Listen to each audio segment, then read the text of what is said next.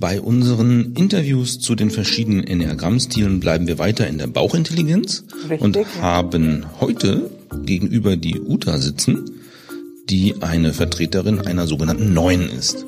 Ja. Da bin ich gespannt, Pam, was du jetzt herausarbeiten kannst, was eine Neuen ausmacht. Ja, Ute, danke, dass du bereit bist, hier zu sitzen, von mir interviewt ja. zu werden. Jetzt Gerne. darf ich endlich mal eine Vermittlerin interviewen. ähm, du kennst das Enneagramm wie lange schon? Ähm, 17, über 17 Jahre jetzt. Ja, ja, ja, ja. Und du bist auch geblieben, ne? Also das ist für dich immer ja. ein großes Interesse für dich geblieben. Ja, vielleicht erstmal einfach, warum äh, weißt du, dass du eine Neun bist? Warum weiß ich, dass ich eine Neun bin? Also auf jeden Fall weiß ich das, weil ich ähm, Konflikte überhaupt nicht mag. Also das ist ein Thema, ähm, ja, was mich früher auch schon immer beschäftigt hat und äh, ich weiß, dass ich eigentlich alles tue, um Konflikte zu vermeiden und da nicht in Konfrontation zu gehen, zumindest wenn es mich persönlich betrifft. Ja, das ist auch irgendwo die Gabe der Neuen, dass die so ähm, alle Menschen irgendwie einfach so annehmen können, wo die sind, dass die selber, glaube ich, relativ wenig Konfliktpotenzial sehen in der Welt. Ist das so? Ja, das stimmt. Ja, ja. Was machst du, anstatt in Konflikt zu gehen? Was mache ich, anstatt in Konflikt zu gehen? Ähm, also erstens mal biete ich, glaube ich, nicht so viel äh, Angriffsfläche überhaupt für Konflikte, weil ich schon, glaube ich, ein verträglicher, friedlicher, friedliebender Mensch bin. Ähm, und wenn es wirklich nicht zu ändern ist oder wenn wirklich ein Konflikt ansteht, dann bin ich eher weg. Also dann lenke ich mich eher mit was anderem ab oder versuche dem wirklich zu entfliehen oder auch mal was auszusitzen oder irgendwie auch manchmal ist einfach zu ignorieren. Mhm. Weil ich dann denke, auch das geht schon vorbei. Und geht es manchmal vorbei? Oh. Meistens nicht so wirklich. Das ist Meistens das Problem so. ja, ja. dieser Strategie. Ich glaube, da haben wir genau diesen Punkt. Auf der einen Seite, ich glaube schon, dass wir alle Neuner sehr gerne um uns haben, mhm. weil die wirklich eine Ruhe ausstrahlen. Mhm die haben so eine unbedingte Annahme für, für alle, für alle. Also es scheint da kein Urteil oder jedenfalls ja. man erkennt kein Urteil bei der neuen. Und ähm, es wirkt auf mich jedenfalls so, dass Konflikte dadurch zumindest nicht so groß werden oder nicht so häufig sind, wenn die irgendwo in der Gruppe sind, im Team sind, in der Familie sind. Mhm. Ähm, also das ist schon eine Gabe. Aber wenn es übertrieben wird, ja, wenn so gar keine Konflikte ja. geklärt werden, ja. dann wird das schon problematisch. Allerdings. Ja. Für dich auch? Oder nur für die anderen? Für die anderen auf jeden Fall, da weil die bekommen keine Klärung, aber, mhm. oder du bist weg, aber für dich? Ich meine, was machst du damit? Für mich auch. Also ich habe festgestellt, ich bin ja, wie gesagt, schon viele Jahre mit dem Enneagramm unterwegs und habe dann auch mal eben ausprobiert, in Konflikte zu gehen, um ja. zu gucken, was passiert. Ja.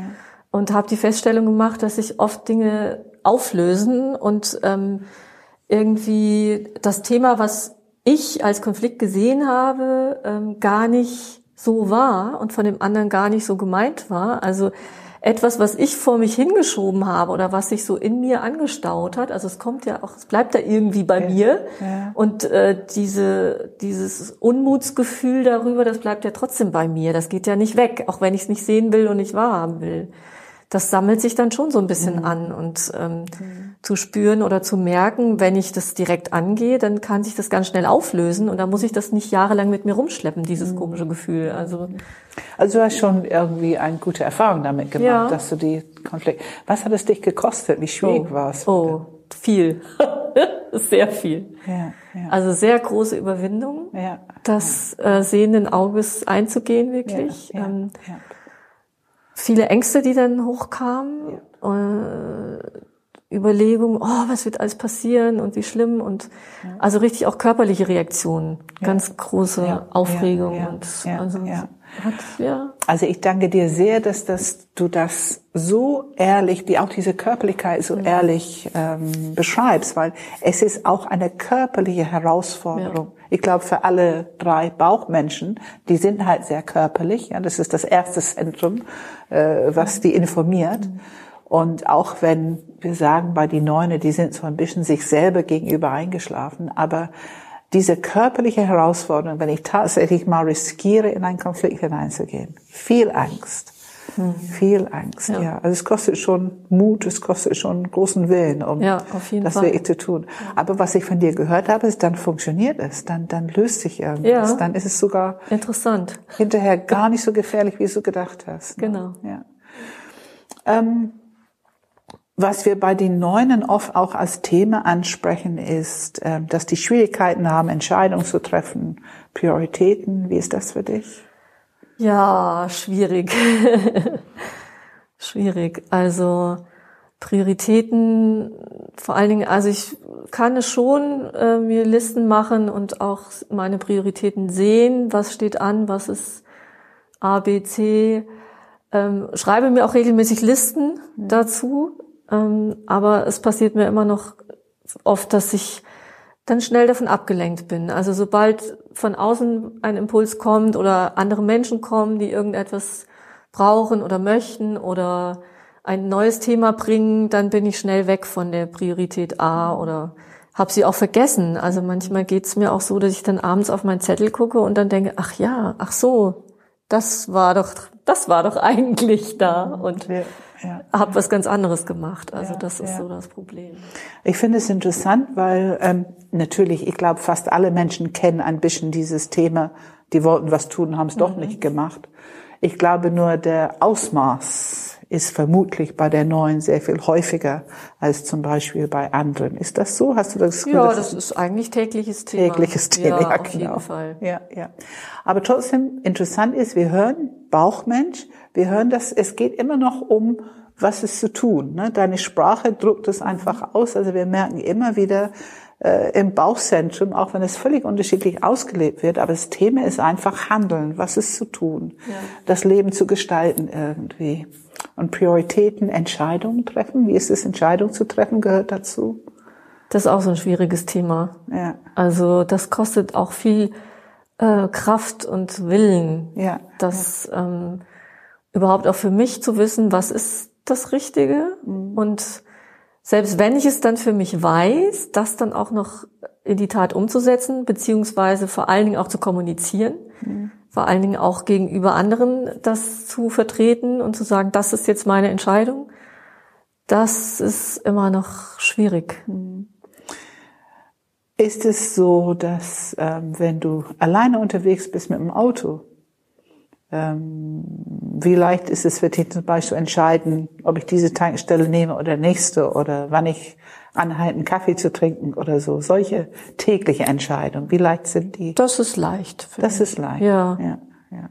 Also wenn du alleine bist, dann geht das. Ja, das sowieso. Ja, ja, ja. Was würdest du sagen, ist die wichtigste Erkenntnis, die du durch das Enneagramm gewonnen hast? Oh, die wichtigste Erkenntnis. Die wichtigste Erkenntnis ist für mich gewesen, ähm, ganz am Anfang sogar schon, also es ist schon lange Zeit her, aber das war wirklich so ähm, eine Situation, die den Schalter in meinem Leben ein bisschen umgelegt hat, äh, zu erkennen, dass ich, ähm, wenn ich, wenn ich die Verschmelzung mit meinem Partner auflöse, dass ich dann nicht automatisch auch mich selbst auflöse, sondern dass ich trotzdem noch da bin. Mhm. Also dass diese ja, diese absolute Symbiose oder diese, diese, dieses, diese gefühlte Verschmelzung, ähm, wenn er nicht mehr da wäre, dass ich mhm. trotzdem noch da bleibe. Mhm. Also das war ein, ein absolutes Aha-Erlebnis, mhm. weil das vorher gefühlt so war, wenn er sich, er nicht mehr da ist, dann löse ich mich in Luft auf. So. Ja, ja. Also das war mein Lebensgefühl. Ja. Das kommt vielleicht daher, wir sagen von die Neune, also die Achte haben die aktive Energie, mhm. Die aktive Bauchenergie, die Neune haben die eingeschlafene Bauchenergie mhm. und ihr habt irgendwie so eine Strategie entwickelt, die Energie der anderen irgendwie in euch aufzunehmen. Ne? Das ist, mhm. was du meinst mit Verschmelzung. Ja. Und dann sozusagen danach zu handeln oder zumindest ähm, dein Leben danach auszurichten, was der andere an Impulse hat, an Handlungen. Ja, so also sehr viel in, in dieser Verbindung ja, ja, ja zu machen. Mhm, auf jeden Fall. Ja, ja. Ähm, und was war der, also ich höre, das ist eigentlich schon der Erkenntnis, es hört sich auch wie ein Entwicklungsschritt an. Ähm, was würdest du sagen, ist der wichtigste Praxis, die du gefunden hast, um dich als Neuen wirklich zu helfen, zu unterstützen mit deiner Entwicklung? Mhm, die wichtigste Praxis, also wirklich auch mir Zeit für mich zu nehmen und äh, den Impulsen nach, also wenn ich merke, ich habe ein bestimmtes Bedürfnis oder ein Interesse, äh, dem auch nachzugehen und das auch weiter zu verfolgen, auch wenn es für meine Umwelt manchmal nicht so bequem ist oder gerade nicht passt oder ähm, da vielleicht ein Konflikt draus entsteht. Also das wirklich ähm, trotzdem dabei zu bleiben oder immer wieder dahin zurückzukommen. Also vieles gerät ja wieder in Vergessenheit. Das mhm. habe ich auch immer wieder festgestellt in meinem Leben, dass ich mal Dinge erkannt habe oder für mich festgestellt habe und dann irgendwann vergesse ich sie wieder und dann ja. irgendwann kommt der Punkt wieder, wo ich so dachte, oh, da war doch schon mal was, das war doch gut für dich und ja. mich wieder zu erinnern und wirklich das so ähm, beizubehalten und dabei zu bleiben. Ja. Das ist, also man hört immer wieder Praxis. dieses Wort Vergessenheit von dir ja. und wir hören deine eigenen Interessen folgen. Und ist das Bestandteil von dieses aus der Verschmelzung raus und dich ja, selber wichtig Fall. nehmen? Auf jeden Fall. Dich ja, selber wichtig Schritt. nehmen. Ja, ja, ja. Kernthema der Neuen. Ja, ja, genau. Ja, danke schön, Uta. Ja. Ich habe natürlich ähm, doch noch eine Nachfrage. Ja. ich habe wieder gut zugehört und ähm, dein Enneagrammstil zeichnet aus, dass du versuchst Konflikte zu beseitigen oder zu umgehen. Mhm. Ähm, fandest du das, bevor du dich mit dem Enneagramm befasst hast, eher als Makel oder war dir schon klar, dass das auch eine Gabe sein kann?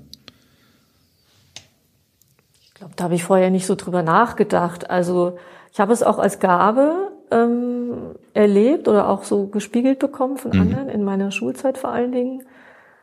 Ähm, danach, also ich würde sagen, im Nachhinein betrachtet, so zwischen 20 und 30 war es eher ein großer Nachteil. Mhm. Ja. Es gibt ja Leute, die halt eben sagen, ja, konfliktscheue Menschen, die drücken sich um alles rum und was tun die schon? Das mhm. hat man dann so im Hinterkopf oder? Mhm. Das eigentlich nicht. Also konfliktscheu eher so, also ich habe gedacht, es ist angenehmer für mich oder bequemer, habe erst im Nachhinein erkannt, was für mich der Preis war, das mhm. so zu machen. Ne? Mhm. Eigentlich viel mehr, also es hat viel mehr Energie gekostet und Kraft, diese Konflikte zu vermeiden, als mhm. wenn ich sie immer mal eingegangen wäre. Ne? Dann, ja. Da hätte ich die Energie für was anderes verwenden können. Quasi, quasi einmal mit Kraftaufwand den Stier bei den Hörnern ja, packen genau. und dann genau. ist gut? Ja. Okay. Und wir hören wieder das Thema, dass diese Entwicklung, wir bekommen eigentlich Energie zurück, wir werden authentischer und letztendlich sparen wir. Also es, ja. es ist nicht mehr so anstrengend. Ja, wir sind viel offener für Erfolg und für unsere natürliche Potenziale, ja. als wenn wir innerhalb die Struktur ähm, uns aufhalten. Ne? Ich hätte gern noch einen Tipp von dir, Pam, weil ich habe gerade was äh, wiedererkannt, ähm, als Uta erzählt hat, es ist für sie sehr einfach, Entscheidungen für sich alleine zu treffen, mhm. aber schwierig, wenn es darum geht, Entscheidungen, die andere Leute betreffen oder mhm. wo mehrere beteiligt sind. Mhm. Das kommt mir sehr bekannt vor. Aha. Und vielleicht ähm, hast du ja mal einen Tipp, wie man damit umgehen kann, dass man sagt, okay, wenn ich nicht für mich alleine entscheide, wo es mir leicht fällt, sondern wo andere dranhängen, mhm. Was kann man denn da machen, dass man die Entscheidung leichter fällen kann? Also ich würde auf jeden Fall sagen, wenn andere involviert sind, dann ist es wichtig, andere ähm, wirklich im Gespräch, im Dialog mitzunehmen. Also ich glaube, dass man die Entscheidung wirklich nicht alleine treffen kann, wenn andere Leute involviert sind. Aber ich glaube, es kann sein, was du meinst, ist, ich muss schon ein bisschen klar sein, was für mich wichtig ist, damit ich es vertrete innerhalb dieser zwei, drei oder mehr Team, mhm. was auch immer. Also ich glaube, sich selber gut vertreten, das ist natürlich eine große Entwicklung für eine Neuen, ähm, sich selber gut vertreten und dann aber schon die anderen gut zuhören und so etwas wie Konsens entsteht dann auch. Ne? Ja. Ich mache mal ein Beispiel, weil vielleicht kennt Uta das auch. Wenn ich alleine in ein Restaurant gehe, dann weiß ich genau, an welchem Tisch und auf welcher Seite ich sitzen will. Das mhm. geht ganz schnell. Mhm. Wenn ich aber mit anderen Leuten ein Restaurant betrete, dann fällt mir immer auf, dass ich mir überlege, oh, wo könnten die anderen sitzen wollen? Mhm. frage auch, wo willst du sitzen? Und wenn dann aber keiner sagt irgendwie, ja da, ich will dahin und du gehst dahin, dann stehen wir alle minutenlang rum um den Tisch und keiner will sich setzen. Aber das du sagst dann nicht, du machst keinen Vorschlag, wo du sitzen möchtest? Schwierig, finde ich das. Kennst ja. du das, Uta? Ja, absolut. Ja, ja, ja, ja. ja. Das ist interessant. Ähm, du merkst ja selber, das heißt, wenn ich einfach reingehe, ich bin gut, ich habe diese gute Präsenz, also ich weiß, dass ich, ich mache es einfach. Wenn andere Leute dabei sind, gibt es offensichtlich so was wie Selbstvergessen. Oder mhm. zumindest mich nicht wichtig genug nehmen, um es zu äußern. Da haben wir einfach dieses Thema, es ist auch okay, sich wichtig zu nehmen, auch mit anderen Leuten zusammen. Ähm, und das heißt nicht andere überstülpen oder ignorieren, was die wollen, aber einfach ähm, mehrere Meinungen haben ihre Gültigkeit in die Situation. Ja. Prima. Ich danke euch ganz herzlich für das Gespräch. Da haben wir wieder vieles kennengelernt. Es war sehr spannend. Und ähm, ich glaube, unser nächster Gesprächspartner ist immer noch aus dem Bereich der Bauchintelligenz. Wir bewegen uns Richtung eins jetzt, die Perfektionisten. Ah, das wird spannend. Ja, ja. ich hoffe, dass es auch rüberkommt jetzt in diesen Interviews, wie unterschiedlich schon, man hört schon ein bisschen durch die Stimme, äh, die unterschiedliche Energie und ich bin sicher, es wird sich gleich wieder ganz anders anhören. Oh ja, ich muss hier dauernd den Regler rauf und runter drehen, das stimmt. Ja. okay, dann kommen wir zum nächsten Gast.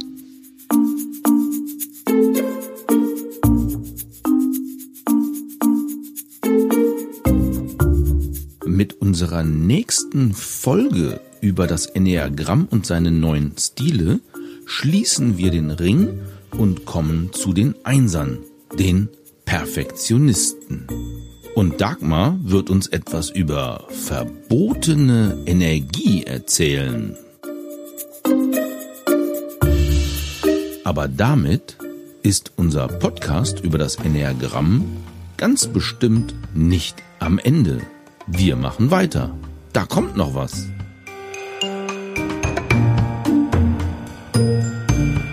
Das Interview führten Pamela Michaelis und Dieter Bethke für Enneagram Germany.